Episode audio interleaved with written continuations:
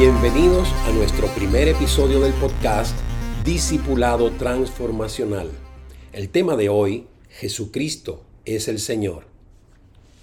Personalmente, pienso que uno de los aspectos más fundamentales e importantes que los cristianos deberíamos conocer y entender tiene que ver con el señorío de Cristo. Y es que el señorío de Cristo afecta a todos los campos de la vida. Jesús es Señor de todo el universo y no únicamente de la dimensión religiosa. Jesús es Señor de toda la persona humana y no solamente del aspecto espiritual.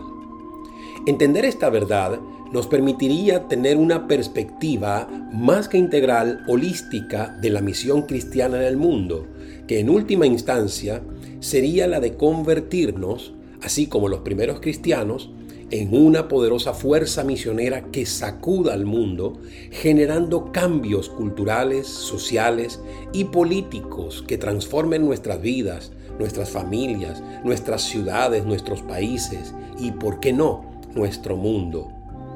Me permito leer en la palabra de Dios Hechos capítulo 2, verso 36 en la versión Reina Valera revisada del 60 que dice, Sepa pues ciertísimamente toda la casa de Israel que a este Jesús, a quien vosotros crucificasteis, Dios le ha hecho Señor y Cristo. Hay detalles importantísimos que quiero resaltar de esta escritura. Veamos. Cuando se nos dice sepa ciertamente toda la casa de Israel, esto nos muestra la necesidad de tener un conocimiento pleno y certero. Yo lo parafrasearía diciendo, es vital que la iglesia en su totalidad entienda. Pero ¿entienda qué? Ok, un par de cosas claves. Por un lado, se nos dice a quien vosotros crucificasteis. Y esto nos hace ver a Jesucristo como el Salvador. Pero por otro lado se nos dice, Dios le ha hecho Señor y Cristo. Y aquí se nos hace ver a Jesucristo como el Señor.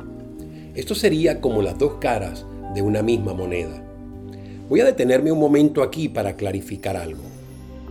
De lo que la Biblia nos habla en Juan capítulo 3 acerca del nuevo nacimiento, se desprende la práctica de recibir a Jesús como Señor y Salvador. Y aunque ambas realidades son verdades muy profundas por separadas, juntas representan el plan de Dios como un proceso de crecimiento.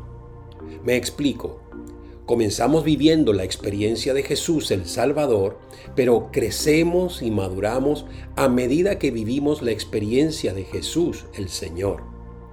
De hecho, la una y la otra se necesitan, se complementan, como dije anteriormente, como las dos caras de una misma moneda. Cuando hablamos de El Salvador, el enfoque soy yo, es usted, son nuestros pecados, es nuestro ingreso al plan de Dios como su iglesia en el reino de Dios. Sin embargo, cuando hablamos de el Señor, se trata de un asunto de obediencia.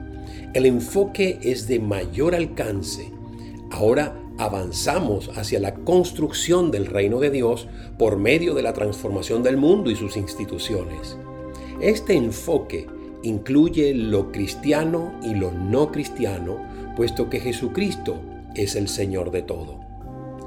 Prestemos atención a lo que nos dice Pablo en su carta a los filipenses en el capítulo 2 versos 9 al 11.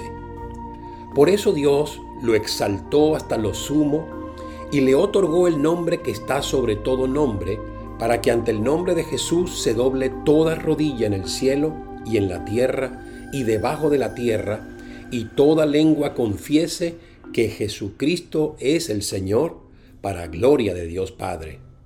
¿Se da cuenta? Jesucristo es el Señor, pero no por imposición, sino por mérito. Él se ganó ese derecho. Pero escuche bien, Note esto, aunque no todos reconozcan a Jesús el Salvador, todos tendrán que doblar sus rodillas ante Él y confesar que Jesucristo es el Señor. En pocas palabras, Él no será el Salvador de todos, pero sí que será el Señor de todos y de todo. Oro a Dios para que nos permita entender que si Él es el Señor, entonces Él está como autoridad sobre nosotros y le debemos obediencia en todo. Dios les bendiga.